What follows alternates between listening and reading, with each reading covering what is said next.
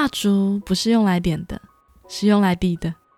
把手伸出来，其实没有那么烫哦。欢迎收听《藏在角落的故事》，让你找回被遗忘的故事。这里是最鸡汤的百合 Podcast，我是 Miss M。本集的主题是最污的日剧《百合与知觉》。上一集介绍了西班牙剧，这次再次校正回归亚洲戏剧了。故事主要讲述一名女大生被跟踪狂困扰，决定到房仲公司寻找新家时，负责带领她参观的女房仲正是自己的小学同学。不过女大生也渐渐发现，房仲总是话中有话，拥抱的时间过长，还有让她在意的各种小动作。两人究竟会如何发展呢？故事开始前，如果你是第一次听到这个节目，这个节目主要讲解百合剧情及有趣哲理的故事。如果你对这类主题有兴趣，可以考虑订阅我的节目哦。那么话不多说，马上进入我们的主题吧。故事的开始，女主正打开家中的信箱，她发现里面放满了用过的卫生纸团，这让女主十分崩溃。女主是一名大学生，身材高挑，但个性单纯天真。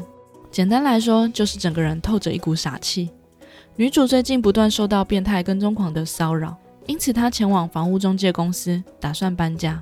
负责接待她的房中便是女二。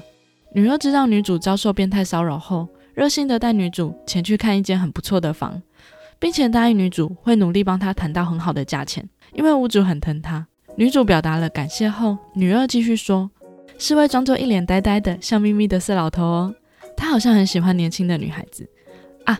但他不住附近，所以不会打扰你啦。女主则露出不失礼貌的微笑，回复说：“那就好。”此时的女二突然叫了女主的名字：“百合奖，是百合奖吗？”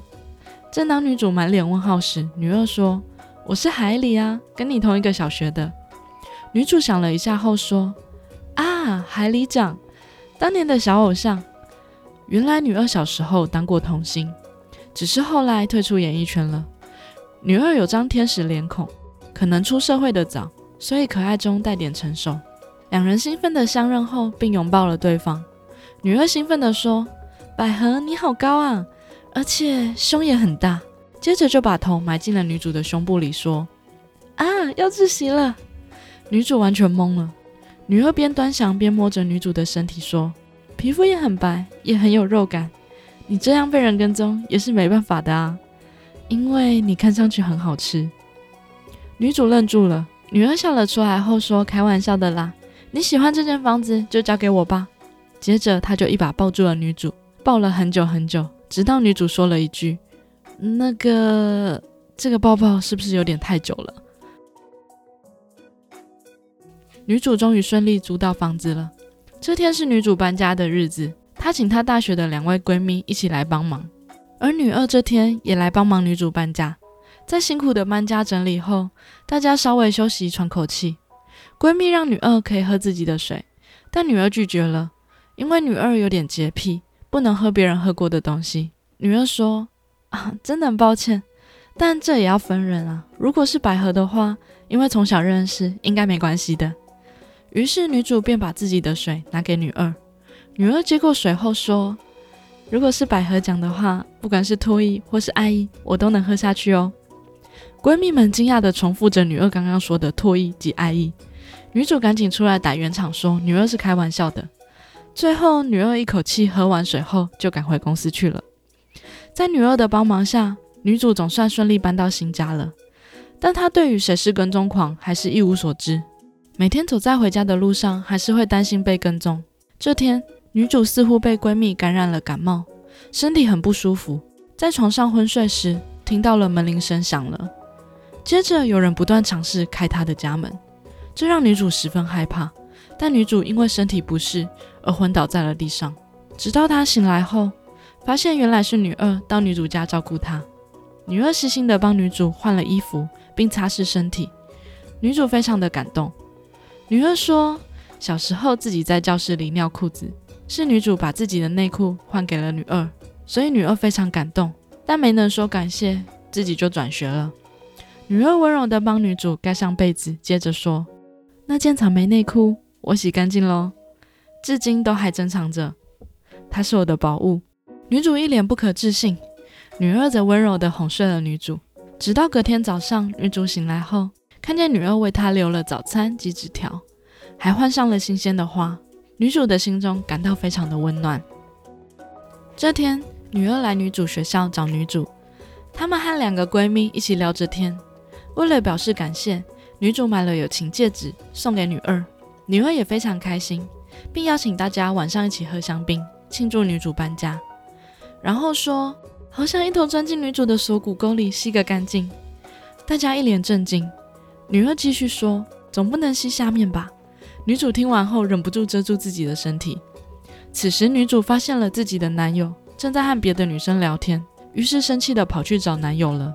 女主的男友原本是个肥仔，因为瘦身成功，所以变了帅哥，决定参加偶像选拔，正热衷在自己的偶像经营中。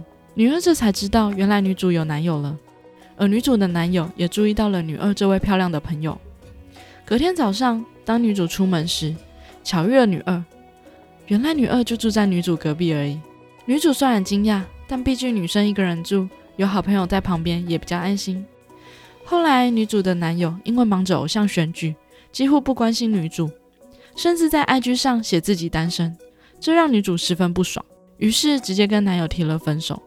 当天晚上，女主在餐厅打工时，女二特别过来光顾，但不巧刚好店里没位置，女主于是安排她跟自己的大学老师并桌。直到女主下班，女二也陪女主一起回家，两人聊到了大学老师的事情。那位老师其实很可怜，他老婆因为车祸变成了植物人，已经好几十年了。老师除了每天去学校，就是去医院，很辛苦。但据说他还是会每天跟老婆说话。总觉得老婆有一天会醒的，虽然有点悲惨，但仍然爱着对方。女主十分感动，女二则什么话都没有说，只是微笑的看着女主。接着，女二突然想起了什么，然后匆忙的从房间里拿出了那条草莓内裤，然后说：“将和主人的久别重逢哦。”女主觉得太羞耻了，想要拿回来，女二则坚持不给。两人互相抢夺着内裤时，女二不小心扑倒在了女主身上。女二微笑的看着女主，女主则尴尬的说：“哦，我我知道了，洗洗过的对吗？给你吧，我要回去写报告了。”于是女主在慌乱中离开了女二的家。之后的某天，女二又来学校找女主，两位闺蜜也在。大家聊到女二也认识老师的事情，闺蜜说女二当童星时就很受大叔喜欢吧。女二说：“啊，因为是我在勾引他们呢。”女主说：“才没这回事。”那时候只是小学生而已。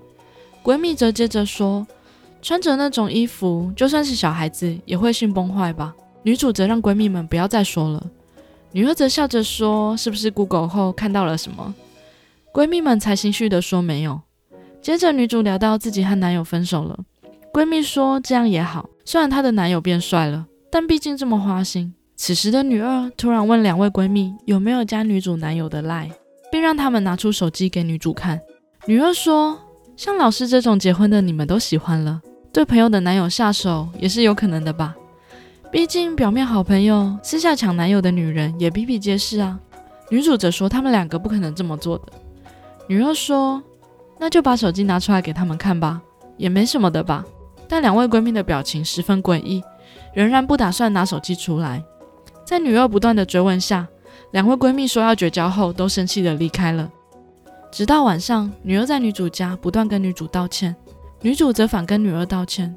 她觉得女儿小时候做这种工作也不是自己愿意的。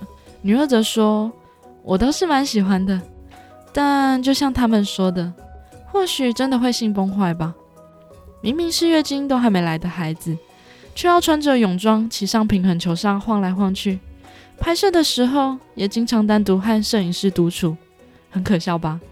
连小孩子的胯下都要拍，真的很怕呢。但那样的话才能拍出好照片吧？女主则心疼的问女二：“那转学的事呢？”女二则说：“是因为父母离婚了，妈妈又交了新男友，之后也换了好几个。”女主惊讶的问女二：“你被他们做了什么吗？”女二只说不告诉她。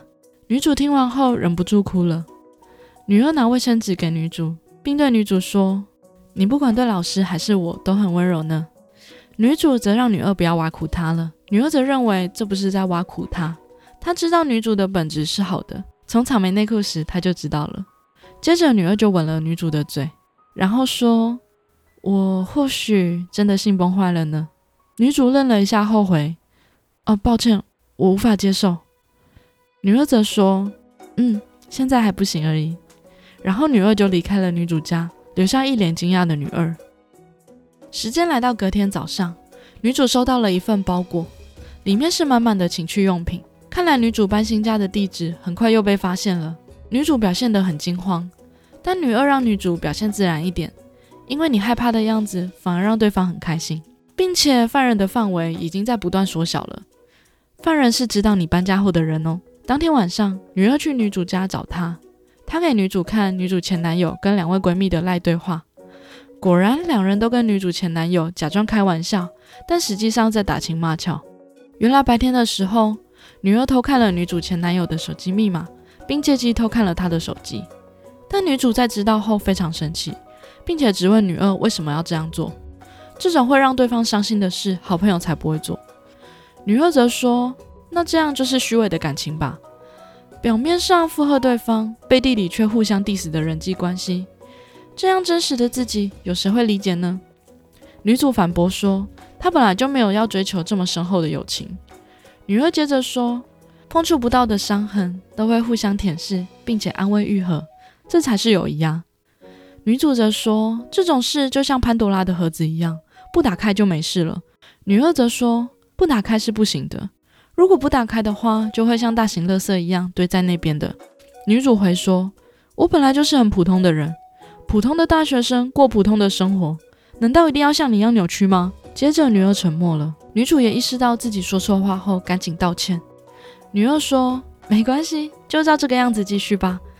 现实充满着虚伪，视而不见的活下去或许是正确的，但那样不算活着吧？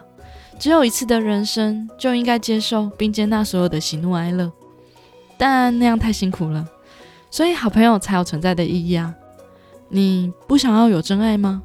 此时的女主想到了老师对妻子的守护，激动地说自己也想要真爱。那些虚伪的男朋友跟朋友，她都不需要。女二开心地抱住女主，说她终于懂了。其实女二的爱很深，而且她追求的是真正的爱。这天晚上，女主到女二家照顾生病的女二，因为喉咙不舒服，女二让女主帮忙拿蜂蜜过来。女主想帮女二拿汤匙，女二则让女主用手帮她挖就好了。女主犹豫了一下后照做了。女主用手指挖了一瓢蜂蜜，而女二则张开嘴巴要女主喂她。女主缓缓地将手伸过去时，女二直接含住女主的手指，并吸吮了起来。女主呆住了。女二吸吮完后说：“还要。”接着靠近女主说：“我还要更多，更多。”更多更多的你，然后就上前吻了女主。而此时的女主嘟着嘴巴从床上醒了过来。啊，原来是梦啊！女主十分懊恼自己在做这种污秽的梦。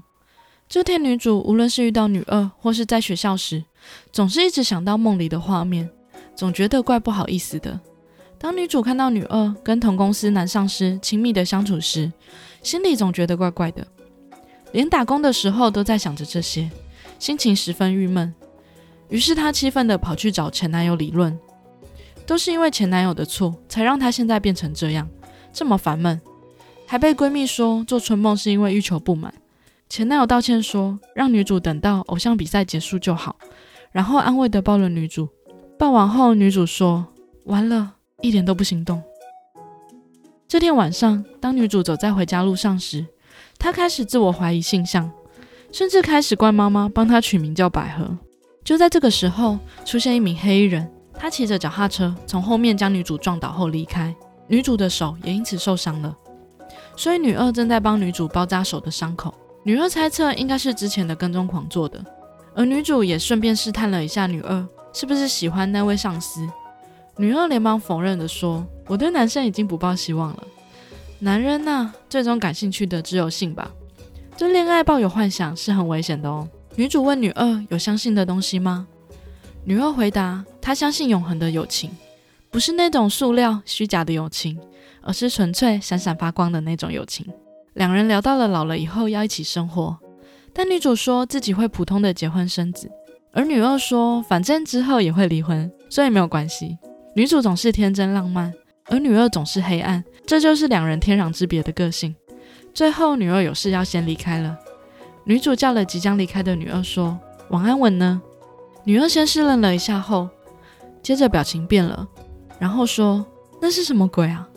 真的假的？难道你有这种倾向吗？难道还幻想跟我做爱了吗？”女主则赶紧否认说：“那只是梦。”女二惊讶的说：“哈，你还做了那种梦吗？好可怕！这不就是日有所思，夜有所梦吗？”女主卑微的跟女二不断道歉：“对不起，请不要讨厌我。不知道为什么我最近不太正常。”此时的女二走过去，捧起女主的脸，然后送上一个吻，接着说：“我开玩笑的啦，我很开心哦，爱你哦，晚安。”然后就离开了。离开后的女二并没有回家，而是前往老师老婆住院的医院，找到了老师。女二直接对老师说：“是你做的吧？”而老师也坦率地承认了。老师并没有表面上看起来的深情，反而因为大家倍感压力。而女二并没有告诉女主真相，因为她想守护女主的天真浪漫。她让老师继续扮演深情丈夫的角色。至于她内心的压力及愤怒，则由女二替女主承担。时间来到隔天晚上，女主跟女二两人正在女二家喝酒聊天。女二聊到自己以前在 S.M 俱乐部打工过，反正她都性崩坏了，想说就崩坏到极致喽。女主赶紧说：“女二这样不行啊！”女二反驳说：“你一边这样说，一边就很有兴趣嘛。”两人开始聊起了 S.M 的由来及话题。此时，女主看到桌上的蜡烛，说：“一点蜡烛就会被疗愈呢。”女二则说：“蜡烛不是用来点的，是用来滴的。”把手伸出来。其实没有那么烫哦，女主激动地说：“不要，很烫！”看着惊慌失措的女主，女二突然严厉地说：“肮脏的母猪，赶快脱掉内裤，屁股翘起来！”女主则情不自禁地回：“是的，女王大人。”今天这出，女主整天都想着女二跟 S.M 的情节，于是又做了很污的梦，所以早早的醒来了。出门时却意外发现，老师居然从女二家出来。去找女二时，又发现了 S.M 的道具。女主立刻意识到了什么，于是找女二质问，两人因此爆发争执。女主让女二不要把纯洁的老师带进她黑暗的世界，她跟女二根本不是一个世界的。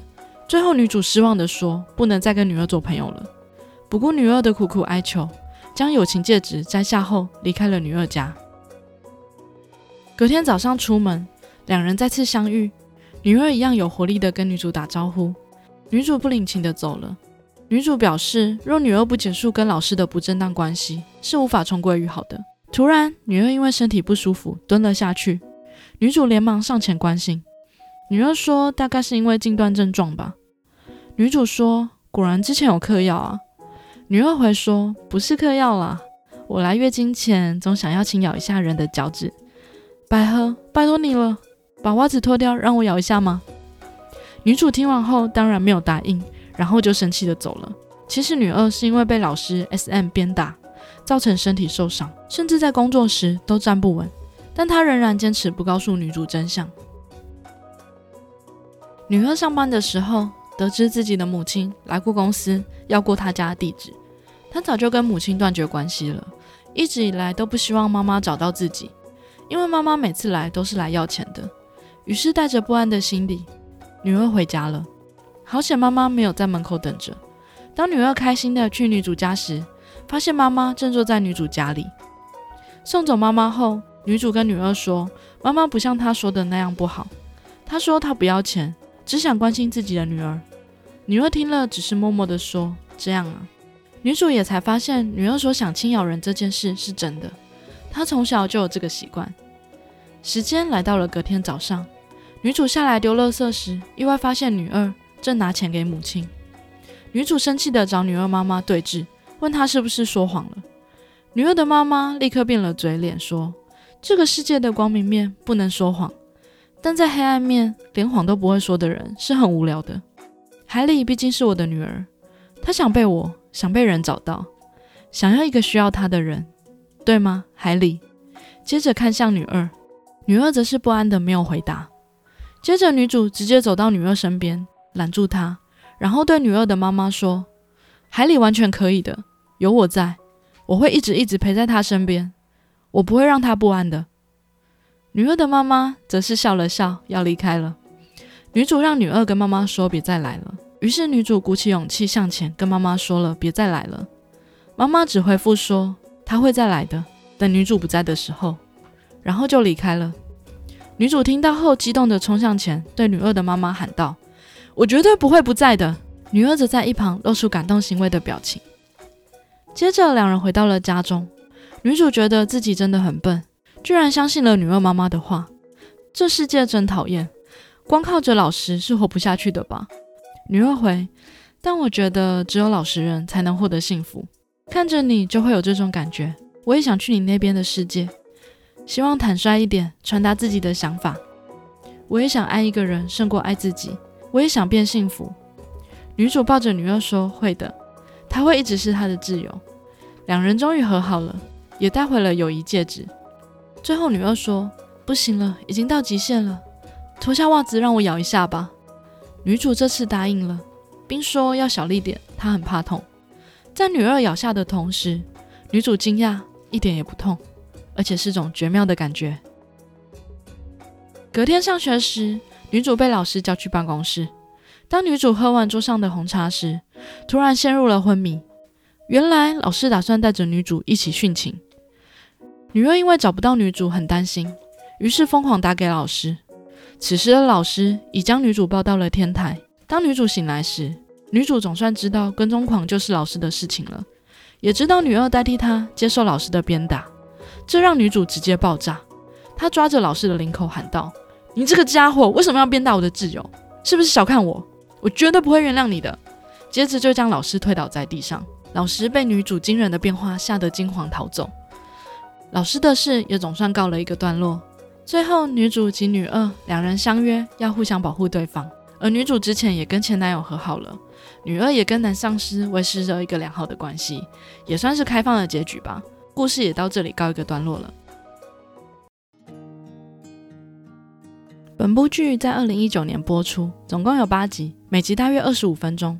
编剧是专门写社会题材的知名男编剧，他是以男性视角尝试女性的主题。所以多少有点感觉是为了宅男喜好才写出的情节。不过剧情编排十分紧凑，女二的台词也十分有冲击性。对比女主的呆萌，看的时候会忍不住笑出声音来。前期也让人看得十分开心。我个人很喜欢女二的角色，因为当童星的经历，从小经历了社会的洗礼，对于社会黑暗面再熟悉不过，什么都懂，但又渴望女主的单纯坦率。小时候的一条草莓内裤，让她记到了现在。是一位敢爱敢恨，虽然经历风霜，但仍然追求真爱的勇敢女生。相比之下，女主真的傻的可以，别人说什么都信，完全相信大家都是好人。跟女儿对比很大，但却疗愈了女儿的内心。剧情也充满很污的议题讨论，例如性癖好跟 SM，而且在两人对谈下显得十分有趣。不过剧情最后的走向不断强调两人是挚友这边，我还是不太满意。从剧情的铺垫上，两人会接吻。女主会梦到跟女二很污的画面，女主也会吃女二男上司的醋等等的内容来看，不太像单纯友谊那般简单吧。不过编剧可能有其他考量，所以想把重点放在女生间的感情，可以超越爱情，也更长久这块，有点类似我上次介绍的西班牙剧《码头》里女二说的，是不是女同志根本无关紧要？如果要和身为朋友、身为伴侣或是共度时光相提并论的话，我不在乎性别。我只希望出现一个像你一样的人，希望这个人每天都来吃晚餐，这就是我想要的。如果大家对《码头》这部剧有兴趣，也可以去听我的上一集哦。最后，我总结一下我认为这部剧的三大看点：第一，剧情十分紧凑；第二，女二的台词很污，而且颜值很高哦；第三，除了女同之外，可以思考更多两个女生间情感的可能。最后，照惯例，我也会在我的 IG 统计大家比较喜欢女主或女二哦。今天的节目就到这边。如果喜欢我的节目，欢迎留下五星评论或分享给你有兴趣的朋友。我也会不定期分享百合相关资讯及节目预告在我的 Instagram。想追踪相关资讯的朋友，也可以 follow 我的 IG 哦。祝福收听我节目的朋友都能获得幸福。那我们下次见喽，拜拜。